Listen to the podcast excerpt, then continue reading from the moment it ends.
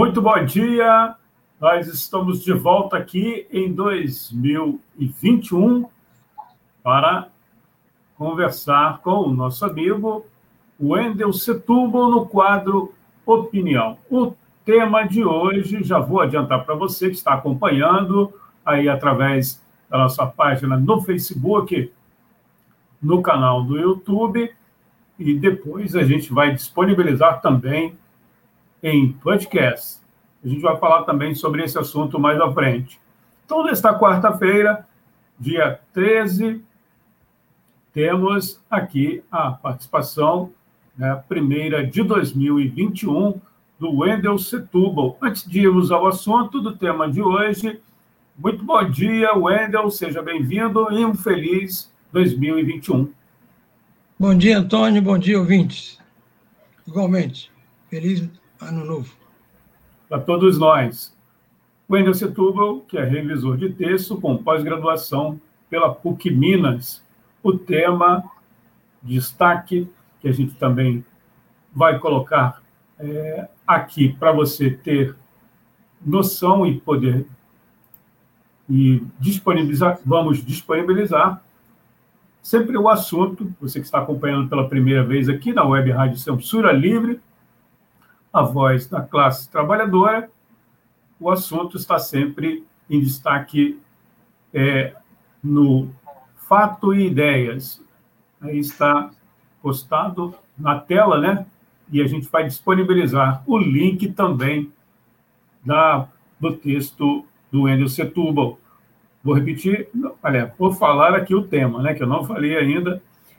A gerente e o Patife por gentileza, Wendel Setúbal. Bem, é, é uma tentativa de analisar a década, a década de 10. É, esse, esses, esses cortes que as pessoas fazem são artificiais. É, nós estamos em 2021, mas a China não. A China já conta 5 mil e alguma coisa. Mas o homem tem essa necessidade de ordenar. Daí essa divisão de décadas, é, década de 20, década de 30, década de 40, o que foi mais importante na década de, de, de 50, é, embora seja uma divisão arbitrária. Acabou o ano de 2020. Se acabou, já é possível fazer um balanço da década anterior, que começou com uma gerente e terminou com um patife. A década de 10 começa com a eleição de Dilma. Lula chamava Dilma para apresentar ao público como mãe do PAC. PAC era o Programa de Aceleração do, do Crescimento, a intervenção do governo em obras de infraestrutura. Lula não gosta que ninguém sobressaia perto dele. José Disseu, que era um candidato mascotado para substituir Lula, cai em desgraça com o mensalão. Antônio Palocci cai em desgraça com o caso do caseiro, que na verdade não foi ele que pediu a, a, a, a quebra de sigilo. Quem pediu foi Lula, mas isso é uma outra história que eu conto outro, outro dia. Dilma tinha vindo do PDT, não tinha base no PT, então era considerada a candidata, ideal para Lula. Estaria sempre dependendo dele. Ela começou bem, Aí chegou 2013 e ela não entendeu o recado que 2013 deu. Bom, o golpe que sofreu com o impeachment foi possível devido aos equívocos que Dilma cometeu. Mas há quem considere que ela foi deposta não pelos erros, e sim pelos acertos. Geralmente são lulistas. O que há em comum é que mais uma década foi perdida, lamentarão todos. De início, Dilma estava no paraíso, e o Brasil também. A década de Dilma foi antecedida, nos dois mandatos do governo Lula, de uma alta nos preços das commodities que o Brasil exportava: petróleo, minério de ferro e soja. Lula teve sorte. Cresceu muito o preço desses produtos que o Brasil exportava principalmente para a China. Em consequência, dinamizou o mercado interno, aumentando o salário mínimo acima da inflação criou o programa Bolsa Família, ofereceu maior oferta de crédito e passou a aumentar os investimentos públicos em, em obras de infraestrutura. Mas Lula não mexeu na camisa de força que, desde o governo Fernando Henrique, foi plantada pela burguesia. É o tripé: metas de inflação, metas de superávit primário e câmbio flutuante. Essas três exigências, se não forem cumpridas, o governo cai. Lula, que teve chance, quando estava em alta popularidade, de dar um combate político, aceitou essa, esse tripé. Aí chegou a crise mundial de 2008, que demorou a se manifestar no Brasil. Tanto que Lula jocosamente chamava de marolinha e não tsunami. A prova disso é que, no último ano do governo Lula, o, o país cresceu 7,5%, um índice quase próximo aos, aos do governo Médici. Tanto que alguns chamam de milagrinho o governo Lula, enquanto que no período da ditadura Médici houve o chamado milagre econômico de Delfim Neto. Quando a, a crise chegou no Brasil e bateu a porta, a Fiesp sugeriu uma desvalorização do real para que os produtos nacionais conseguissem competir no exterior, ficariam mais baratos. E sugeriu que se voltasse para o mercado externo. Isso foi um desastre. Em 2010, as exportações cresceram 11,7%. Um ano depois, com a nova política, 4,8%. E no ano seguinte, 2012, 0,3%. Ou seja, conseguiram o, o efeito contrário ao que queriam. Outro equívoco de Dilma foi a desoneração tributária, quando o governo deixa de cobrar alguns impostos para melhorar a competitividade da indústria. Em 2014, Dilma deixou de arrecadar 250 bilhões de reais. Agora tem algo parecido que, que ocorreu no início da semana com a saída da FOR. A FOR recebeu vários subsídios de vários governos. E aí, como resposta, ela joga 50 mil pessoas no, no desemprego. Sai do Brasil, mas continua na Argentina. Essa desoneração, na verdade, foi uma transferência de renda para os ricos. Não compravam máquinas novas porque não havia crescimento das vendas. Alguns empresários usaram a desoneração para pagar dívidas ou então para lucrar comprando o título da dívida pública do governo, sem o risco de investir. E a TV mostrando todo dia os gastos com a construção de estádios para a Copa do Mundo. Aí gerou 2013. Que intelectuais lulistas só viram a direita nas ruas. Havia direita, mas havia esquerda também. E havia um jovem proletariado, que foi o grosso que comparecia aos atos, que estava intervindo na política pela primeira vez e re, rejeitava os partidos políticos. Ou seja, havia também no Brasil, a partir daí, uma crise de representatividade, que é comum na Europa. As pessoas não se sentem representadas pelos partidos porque eles prometem uma coisa e no governo fazem outra. A CUT tentou intervir durante o, as mobilizações de 2013, mas sua mobilização fracassou. Mesmo assim, radicalizando pela esquerda a campanha eleitoral, Dilma conseguiu reeleger-se. Mas, logo de início, colocou um ministro da Fazenda de direita, o banqueiro do Bradesco, Joaquim Levi. Ou seja, Dilma vai do paraíso ao inferno, sem direito a purgatório. Parte da burguesia que preferia Aécio Neves fez uma greve de investimento. Passou a investir o dinheiro em outras coisas, tipo os títulos da dívida pública, dólar, mas fazendo greve para derrubar Dilma. No campo parlamentar, descobriram aquilo que todos os governos fizeram, que é o, o fato de o governo atrasar alguns dias o que deve aos bancos públicos, Caixa Econômica e Banco do Brasil. Esse expediente todos os governos usaram. Chama-se pedalada fiscal. pois foi esse o pretexto para o processo de impeachment. Com o golpe contra Dilma, começou o paraíso para a burguesia e o inferno para os trabalhadores. O governo Temer aprovou o teto de gastos, diminuindo verbas para saúde e educação. A Operação Lava Jato, bolada por Barack Obama e os democratas que estavam no FBI, junto com Sérgio Moro, apurando corrupção das empreiteiras com a Petrobras, indiciou Lula. E a extrema-direita, com habilidade nas redes sociais, criou blogs e Twitter difundindo a ideia de que seria a maior corrupção de todos os tempos. Não foi, mas para essas pessoas acabou sendo.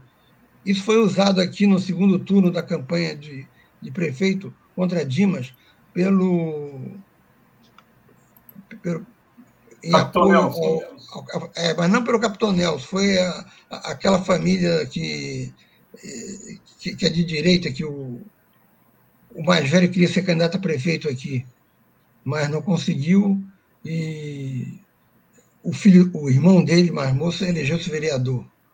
Família é, Poubel. Poubel.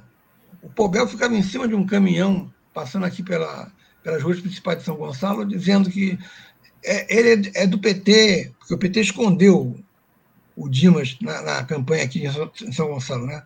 Ou melhor, escondeu o Dimas, não, escondeu o PT. Só falava no 13, no 13, mas nunca falou em PT. E o, o Poubel denunciou que era o, era o representante do governo Lula mais corrupto da história do Brasil. Isso deve ter tido um peso na mudança de voto das pessoas, porque Dilma ganhou no primeiro, Dimas ganhou no primeiro turno. Além da, da questão da corrupção, as pautas morais conservadoras, é, que são caras aos evangélicos, foram agregadas. E aí o inesperado aconteceu. O Brasil elegeu um candidato da extrema-direita. A década, portanto, se encerra de forma melancólica. Estamos isolados internacionalmente por causa da política é, trumpista de Bolsonaro. O país não cresce, o investimento externo não chegou, há ataques ao meio ambiente vindos do próprio ministro de Defesa do Meio Ambiente e o ministro da Economia, que começou a profissão na ditadura Pinochet no Chile, acredita que tudo se resolverá com o mercado. A pandemia do coronavírus e os escândalos de corrupção na família de Bolsonaro, os três filhos, desnudaram o que chamam de mito. Só que 37% acham que faz um bom governo, o que já o deixa no segundo turno em 2022. 50% acham que ele não teve responsabilidade sobre o número de mortos. Fazer o quê, né? Portanto, a crise econômica que a pandemia trouxe e a indefinição do governo em relação principalmente com o desemprego, mais a questão da vacina, são as incógnitas que 2021 traz. A única certeza é que somos governados por um patife.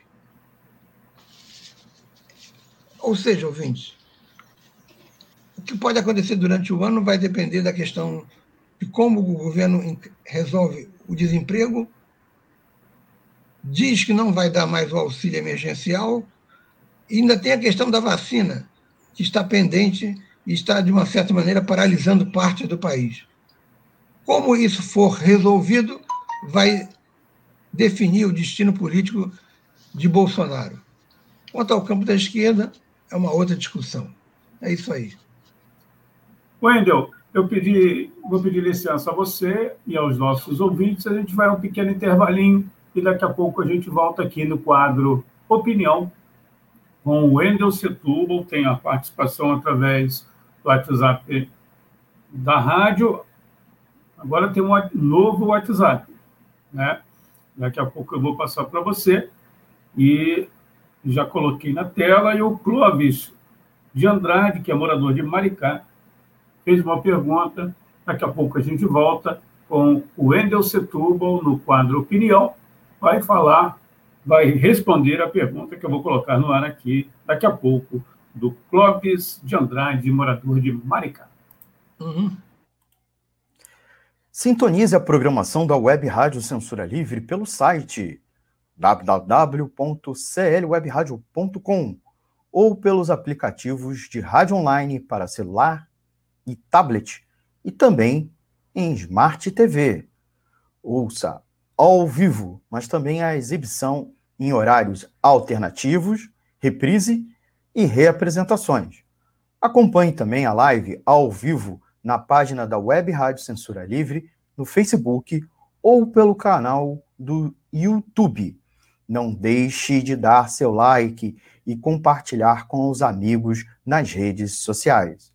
Assista ainda no Facebook e no YouTube as edições anteriores. Procure-nos no YouTube em youtube.com barra c barra censura livre e se inscreva no canal. Não deixe de clicar no sininho para receber as notificações de novos vídeos. Web Rádio Censura Livre, a voz da classe trabalhadora.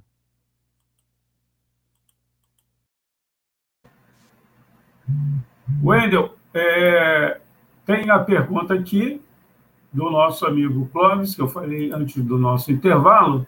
Vou colocar aqui novamente. Ele que participou através do novo WhatsApp, agora a Web Rádio Censura Livre. É, 21 é o código de barra, 21 é o código de área. Você que está fora do Rio, por gentileza, coloque esse prefixo. 965538908. Vou repetir o novo WhatsApp da Web Rádio Censura Livre. 21 é o código de área 965538908. E o Clóvis pergunta para o Wendel, na verdade, ele quer a sua opinião sobre o apoio do PT ao candidato Baleia Rossi na eleição para a Câmara Federal em fevereiro agora. Por gentileza. Olha, no Congresso você tem que negociar sempre com o dedo no nariz. Não, não, não tem jeito. Você não vai negociar com a extrema-direita, com o Centrão. Esse foi o equívoco de, de Lula e do PT. Agora, colocadas as coisas como estão, é, embora o DEM seja direita, e como é Rodrigo Maia, é, é inevitável que se, se, se faça uma frente que inclua setores do, do PMDB pouco ideológicos, como Baleia Rossi, para derrotar a chapa do Centrão com Jair Bolsonaro. Se essa chapa vencer, eles vão colocar vários projetos que, que estão parados, do, do tipo penalizar aborto, as pautas conservadoras, para Jair Bolsonaro poder se justificar que fez alguma coisa durante os quatro anos. Lógico que Baleia Rossi está longe de ser a candidatura ideal. Mas se a esquerda se isolar e apresentar uma terceira candidatura, facilita o trabalho de, de Bolsonaro e do PP, que é quem que vai dar a cabeça da, da Câmara. E a presidência da Câmara é um, é um cargo muito importante, tanto que, devido ao, ao, ao relativo apoio que o, o, o DEM dá, dava a Bolsonaro, o Rodrigo Maia sentou em cima dos vários processos de impeachment contra Bolsonaro. Não levou nenhum adiante. Isso vai acontecer em dose dupla se a chapa Bolsonaro e Centrão ganhar. Por isso, acho que não havia muito o que fazer em termos de PSOL, PSB, PDT, PT, quer dizer, esquerda e centro-esquerda teriam que, que, se agregar a essa centro-direita do, do MDB e mais o, o DEM para tentar impedir o Bolsonaro. Eu não sei se o programa de, de seu, Antônio, cobre a, a, as atividades legislativas aqui. É porque no, no primeiro dia da, da, da, da reunião, o Josemar, do PSOL, que foi pela primeira vez eleito, estava participando, fez uma intervenção. Apareceu um cara do Capitão Nelson, acho que se não me engano, Jalmir, é, fazendo um discurso. Fazendo um discurso violento contra o, o, o PSOL, chamando Marcelo Freixo de maconheiro e dizem até que estava armado. Quer dizer, essa é uma parte da ideia de, de como vão rolar as coisas aqui em São Gonçalo. Como eles têm maioria aqui, vão fazer isso. Não nesse nível, mas no nível mais é, oculto, é o que farão em Brasília se ganharem a, a presidência da Câmara, como ganhou aqui é, Capitão Nelson com a escolha de Lecinho. É isso aí. Wendel, para fecharmos aí, está na tela o link, né? Você que está acompanhando através da nossa página no Facebook e também dos nossos aliás, da nossa página no Facebook e do nosso canal no YouTube, vai ter chance também de ouvir no podcast. Não é isso? Esse link é, é o acesso ao texto do Wendel Setúbal, que dá origem ao nosso quadro, né? A gente chama de, é, vamos colocar um termo bem antigo, né? Vai revelar minha idade, uma crônica radiofônica é isso? Uhum. Que a gente aproveita é, e agradece aqui de antemão a participação e o apoio do nosso amigo é, Wendel Setúbal, toda quarta-feira, a partir das nove, aqui no quadro Opinião, na Web Rádio Censura Livre. Wendel é revisor de texto por pós-graduação pela PUC Minas. Um abraço para você, até a semana que vem. Vamos esperar melhores dias aí para janeiro e 2021. Um grande abraço, Wendel. Obrigado. É, até a próxima, ouvintes. E para alguns é, jovens, vai ter que ser colocado realmente uma, uma definição tipo verbete. O que, que é rádio? Não conhecem mais. Não ouvem mais rádio. Até a próxima. Um grande abraço.